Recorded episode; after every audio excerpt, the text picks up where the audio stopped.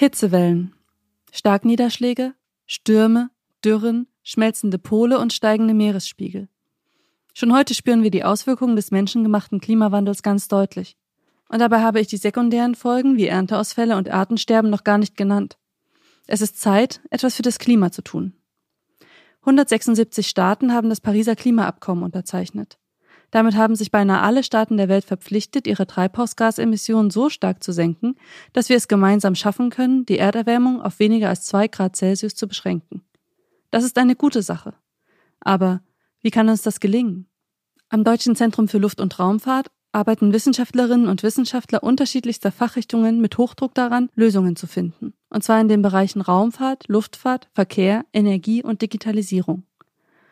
Sie versuchen, die Prozesse in unserer Atmosphäre zu verstehen. Sie sammeln mithilfe von Satelliten und Weltraummissionen Daten, erstellen Szenarien und treffen Vorhersagen. Sie forschen an alternativen Energieformen, an nachhaltigen Treibstoffen, an neuen Fahrzeugtypen und Speichermöglichkeiten für Energie. Sie züchten Pflanzen im All und in der Arktis und sie machen auch sonst wirklich viel cooles Zeug, von dem wir nicht die geringste Ahnung haben.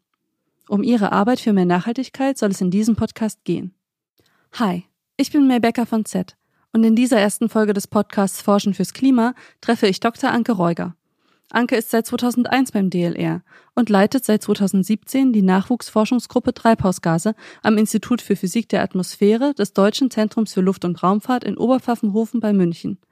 Mithilfe von Forschungsflugzeugen gehen sie und ihr Team der Verteilung von schädlichen Klimagasen in der Atmosphäre auf den Grund. Die Messinstrumente, die dafür benötigt werden, hat Anke selbst mit optimiert. In ihrer Doktorarbeit hat sie unter anderem daran geforscht, welchen Einfluss der Transport von Emissionen über hunderte bis tausende Kilometer auf ferne Regionen hat, also wie sich zum Beispiel die Luftverschmutzung in Asien am Nordpol auswirkt. Von ihr lasse ich mir heute erklären, was mit unserem Klima eigentlich los ist und was wir tun können, damit sich nicht immer mehr Gase in der Atmosphäre anreichern. Hallo Anke.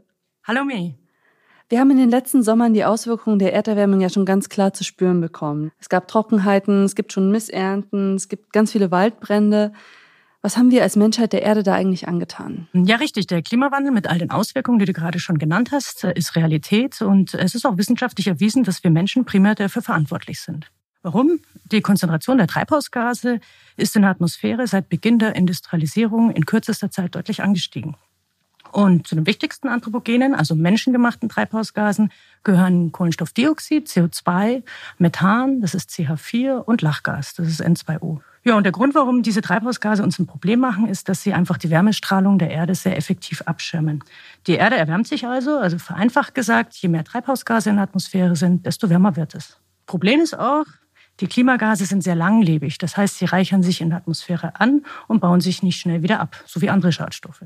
Gibt es denn für uns überhaupt noch eine Möglichkeit, die Erderwärmung und ihre Folgen jetzt noch zu stoppen? Das Problem ist, wie gesagt, dass die Treibhausgase auf natürlichem Weg nur sehr, sehr langsam abgebaut werden. Das bedeutet, wir haben logischerweise zwei Möglichkeiten. Das eine ist, wir reduzieren die Emissionen oder wir entfernen sie später künstlich aus der Atmosphäre. Erkenntnisse vom Weltklimarat zeigen, dass wir langfristig beides machen müssen. Aber Fakt ist jetzt, die Reduktion der Treibhausgasemissionen ist der schnellste und auch kostengünstigste Weg, die globale Erwärmung zu bremsen. Wichtig ist aber dabei, wir konzentrieren uns bei der Reduktion von Treibhausgasemissionen immer auf CO2. Dass wir das tun müssen, ist Fakt, ist, denke ich, auch angekommen. Aber wir dürfen die anderen anthropogenen Treibhausgase wie Methan oder Lachgas nicht vergessen. Und besonders Methan stellt ein sehr attraktives Reduktionsziel dar. Warum? Warum? Was man vielleicht nicht so weiß, äh, Methan an sich ist ein viel stärkeres Klimagas. Es ist auch viel stärker angestiegen seit Beginn der Industrialisierung. Besonders wichtig ist aber, dass die Lebenszeit relativ kurz ist. Die ist ungefähr nur zehn Jahre. Und das heißt, wenn wir jetzt Methanemissionen reduzieren, können wir relativ schnell einen positiven Effekt auf die globale Erwärmung oder auf die Wärmebilanz der Erde erzielen. Mhm. Das klingt ja nach einer sehr guten Chance, jetzt schnell Klimagase zu reduzieren. Das ist ja auch das, wovon wir immer alle sprechen. Ne? Wie weit ist denn da die Forschung schon vorangeschritten? Ja, also Methan gibt uns Forschern noch einige Rätsel auf. Wir messen ja Methan an vielen Orten weltweit und haben beobachtet, dass Methan wie auch die anderen Treibhausgaskonzentrationen in den äh, vergangenen Jahrzehnten sehr stark angestiegen sind. Tatsächlich ist aber bei Methan ein kleiner Unterschied.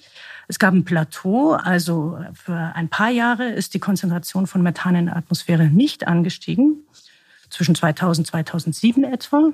Allerdings seit 2007 steigt das Methan wieder an und gerade in den letzten vier, fünf Jahren besonders stark. Und diese Unregelmäßigkeiten, die wir in den Methanbeobachtungen sehen, also sprich äh, das Plateau zwischen 2000 und 2007 und der Wiederanstieg danach, das haben wir im Detail noch nicht äh, verstanden. Mhm. Hast du denn schon Vermutungen, woran das liegen könnte? Ja, das ist eine gute Frage. Also die Methankonzentration in der Atmosphäre spiegelt ja quasi die Balance zwischen den Quellen, also den Emissionen, und den Senken, also den Abbauprozessen wider. Das heißt, wenn es hier Unregelmäßigkeiten gibt, können sich entweder die Quellen verändert haben oder die Senken. Im Prinzip kennen wir natürlich die Quellen von Methan. Äh, die sind übrigens fast 50 Prozent natürlicher Art. Das sind äh, Sümpfe oder Moorgebiete, sowohl in der Arktis als auch in den Tropen. Mehr als die Hälfte der Methanemissionen sind allerdings menschengemacht. Als erstes werden da immer gern die pupsenden Kühe genannt. Aber es gibt auch andere Emissionen, wie zum Beispiel bei der Förderung von fossilen Brennstoffen wie Erdgas oder Kohle. Wir kennen auch die Senken. Methan wird also in der Atmosphäre abgebaut durch das OH-Radikal. Das OH-Radikal ist auch bekannt als das Waschmittel der Atmosphäre, weil das einfach viele Schadstoffe in unserer Atmosphäre abbaut, unter anderem eben auch Methan. Und genau diese Reaktion von OH mit Methan reduziert die Lebenszeit auf etwa diese zehn Jahre. Also wir kennen im Prinzip die Quellen und die Senken, aber wir können trotzdem die Unregelmäßigkeiten, von denen ich vorher gesprochen habe, in der Methankurve nicht eindeutig erklären. Es gibt jetzt verschiedene Theorien und darüber wird in der wissenschaftlichen Literatur sehr stark debattiert. Die drei gängigsten Theorien sind zum einen, dass die Emissionen aus der fossilen Erdgasförderung angestiegen sind. In dem Zusammenhang wird gerne auch die neue Fracking-Technologie in den USA genannt.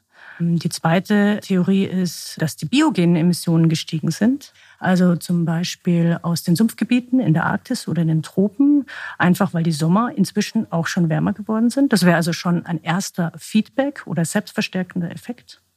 In der dritten Theorie sagt man, dass sich vielleicht gar nicht die Emissionen so stark verändert haben, sondern eher die Senke, also die Konzentration der UH-Radikale, also des Waschmittels der Atmosphäre.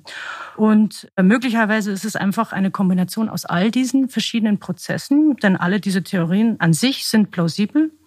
Das heißt aber im Endeffekt nichts anderes, dass wir hier noch einiges erforschen müssen. Wie versuchst du denn ganz speziell in deinem Institut, dem auf den Grund zu gehen? Ja, also ich und mein Forscherteam, wir konzentrieren uns auf die Quellen. Und zwar machen wir das, indem wir Flugzeugmessungen durchführen. Wir haben also zum Beispiel im letzten Jahr Messungen in Oberschlesien, also im Süden von Polen, durchgeführt. Da sind wir mit der DLR Cessna, also einem unserer Forschungsflugzeuge, hingeflogen. Das Gebiet ist deswegen interessant, weil dort sehr viel Kohle abgebaut wird. Also beim Cracken der Kohle wird das Methan, das eingelagert ist, freigesetzt und es muss dann aus Sicherheitsgründen aus der Grube ventiliert werden. Das ist zwar gut für die Sicherheit, aber schlecht fürs Klima. Und was wir jetzt mit unseren Messungen machen wollen, ist, es gibt theoretische Annahmen, wie stark diese Emissionen sind. Das gibt sogenannte Emissionskarten. Das ist auch der erste Input, der in die Modelle eingeht.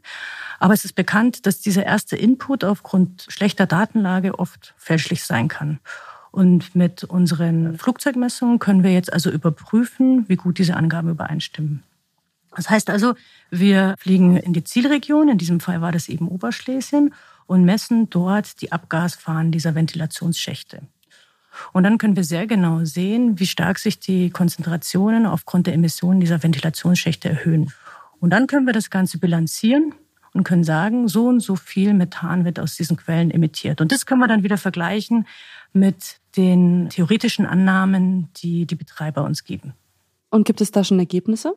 Ja, tatsächlich, es schaut so aus, in dem Zeitraum, in dem wir unsere Messung durchgeführt haben, dass die Annahmen sehr gut mit unseren Ergebnissen übereinstimmen. Man muss aber dazu sagen, dass es auch viele Studien gibt, bei denen die Messungen höhere Emissionen zeigen als angenommen, gerade auch aus der Erdölindustrie, zum Beispiel durch Leckagen, die bei der Berechnung nicht berücksichtigt werden. Mhm.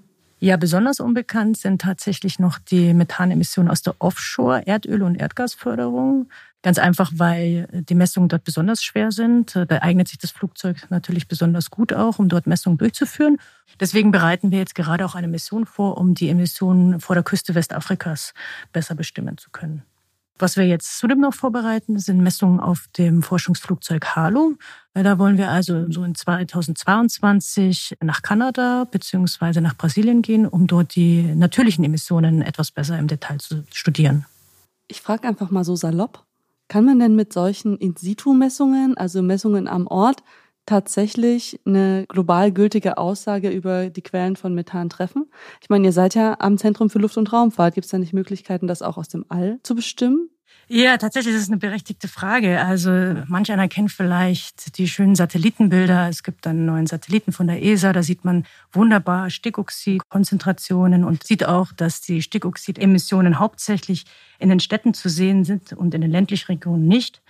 Tatsächlich ist die Messung von den Treibhausgasen allerdings äh, viel schwieriger und herausfordernder. Es hat zwei primäre Gründe. Das eine ist äh, die Messtechnik. Man nutzt ja typischerweise gewisse Eigenschaften der Moleküle aus, um diese zu messen. Bei den Treibhausgasen ist es die Absorption, also das Verschlucken von Wärmestrahlung. Ähm, in diesem infraroten Wellenlängenbereich sind die Detektoren allerdings noch nicht so gut wie im sichtbaren Bereich. Der zweite Grund ist tatsächlich, da macht uns die Langlebigkeit der Treibhausgase wieder einen Strich durch die Rechnung. Bei den Stickoxidemissionen, von denen ich gerade gesprochen habe, hat man einen sehr starken Kontrast zwischen Stadt und Land, auch in den Konzentrationen. Ganz einfach, weil die Stickoxide sehr schnell in der Atmosphäre abgebaut werden. Und das ist bei den Treibhausgasen anders. Du musst dir das ungefähr so vorstellen. Du gehst in ein Schwimmbad und hast ein Schnapsglas von Farbe dabei. Und dieses Schnapsglas von Farbe schüttest du jetzt an irgendeinen Ort in diesem Swimmingpool. Und dann machst du den Wellengenerator an. Der Wellengenerator symbolisiert jetzt quasi Wind und Wetter unserer Atmosphäre.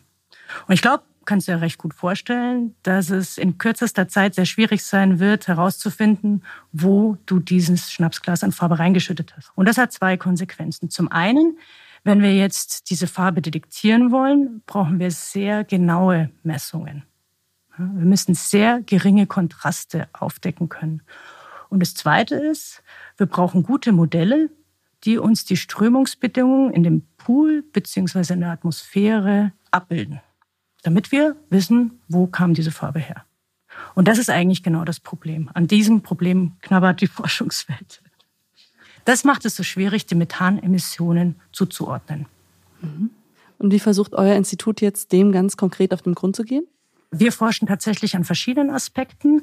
Wir machen also Flugzeugmessungen. Das ist das, was primär meine Gruppe vorantreibt. Wir benutzen auch Modelle, um die Verteilung von Methan in der Atmosphäre nachsimulieren zu können. Besonders hervorzuheben ist sicherlich, dass wir derzeit gerade eine Weltraummission vorbereiten. Das ist der Merlin-Satellit, ein deutsch-französischer Klimasatellit. Und unser Institut ist dabei maßgeblich an der Entwicklung des Instruments, das dann auf dem Satelliten sein wird, beteiligt. Und das ist ein LIDAR. Ein LIDAR ist ein Messinstrument zur aktiven Fernerkundung und liefert uns besonders genaue Messungen. Wie ich ja eben gesagt hatte, müssen wir beim Methan möglichst genaue Messungen durchführen, um auf die Quellen schließen zu können. Der Unterschied ist jetzt hier eben, dass es ein aktives Fernerkundungssystem ist. Die gängigen Systeme nutzen das Sonnenlicht als Lichtquelle und dabei wird das Spektrum der Sonne ausgewertet. Beim LIDAR ist es so, dass man sich seine Lichtquelle selber mitnimmt und das ist eben ein Laser. Laser hat sicherlich jeder schon mal gehört. Das ist eine besonders starke Lichtquelle und emittiert, wie wir sagen, in einem besonders schmalbandigen Wellenlängenbereich. Das heißt also, man kann sich den Laser so aussuchen, dass er genau in einem Bereich arbeitet, wo das Methanmolekül sehr stark absorbiert und auch nur das Methanmolekül absorbiert. Das macht die Messung dann im Endeffekt einfach so genau. Und auch gut ist, wir können die Laufzeit des Signals messen. Das heißt, wir messen die Zeit von Aussenden des Signals bis zum Wiedereintreffen des reflektierten Signals und damit können wir eben relativ genaue Messungen machen. Dadurch, dass Merlin seine eigene Lichtquelle dabei hat, können wir eben nicht nur tagsüber, sondern auch in der Nacht messen, auch in den hohen Breiten, wo sonst wenig Sonnenlicht ist. Das heißt, wir erwarten uns einen sehr großen Datensatz und eben auch einen sehr genauen Datensatz, mit dem wir dann eben die ganzen Quellen- und Senkenprozesse untersuchen können. Denk einfach wieder an den Swimmingpool, wo wir sehr kleine Gradienten im Bereich von unter einem Prozent auflösen müssen. Was werdet ihr denn machen, wenn ihr all diese Daten gesammelt habt und die Verteilung bzw. die Anreicherung von Treibhausgasen dann besser versteht? Das gesamte System Erdeatmosphäre mit seinen verschiedenen Treibhausgasquellen und Senken ist einfach sehr komplex. Das heißt, die Ergebnisse dieser vielen einzelnen Forscherteams weltweit sind alle ein Puzzlestück und die müssen wir zusammenfügen zu einem großen Ganzen, damit wir das ganze System besser verstehen und besser vorbereitet sind für die Herausforderungen des globalen Klimawandels. Was wir uns natürlich von unserer Forschung erhoffen, ist, dass wir das Zusammenspiel zwischen all diesen Treibhausgasquellen und Senken besser verstehen. Das heißt, erst wenn wir jetzt die Gegenwart und die Vergangenheit besser verstanden haben, können wir diese Erkenntnisse auch dazu nutzen, um verlässlichere Prognosen für die Zukunft machen zu können. Ganz besonders wichtig ist es auch in dem Kontext, dass wir uns ja darauf verständigt haben, im Pariser Klimavertrag die Treibhausgasemissionen zu reduzieren, um die Erwärmung auf ungefähr eineinhalb Grad zu bremsen. Wichtig zu betonen ist nochmal, dass wir das Große und Ganze verstanden haben. Es ist völlig klar, dass wir CO2 reduzieren müssen. Aber langfristig wird es nicht ausreichen. Langfristig müssen wir auch alle anderen anthropogenen Treibhausgasemissionen reduzieren, eben allen voran Methan und Lachgas. Danke fürs Gespräch. Dr. Anke Reuger und ihr Team machen am Deutschen Zentrum für Luft- und Raumfahrt ganz praktische Grundlagenforschung. Diese hilft uns, besser zu verstehen, was gerade mit der Erde passiert. Wenn euch diese Folge des Podcasts Forschen fürs Klima gefallen hat, dann schaltet in der nächsten Woche wieder ein. Dann unterhalte ich mich mit den DLR-Wissenschaftlern Nadine Jakobs und Johannes Pagenkopf. Sie und ihre Kollegen wollen unsere Emissionen nachhaltig senken und arbeiten an alternativen Treibstoffen und Antrieben im Straßen- und Schienenverkehr. Wollt auch ihr Teil des Deutschen Zentrums für Luft- und Raumfahrt werden und gemeinsam an Lösungen feilen, um die Erderwärmung aufzuhalten? Dann schaut, was für Jobs beim DLR auf euch warten unter www.dlr.de/jobs.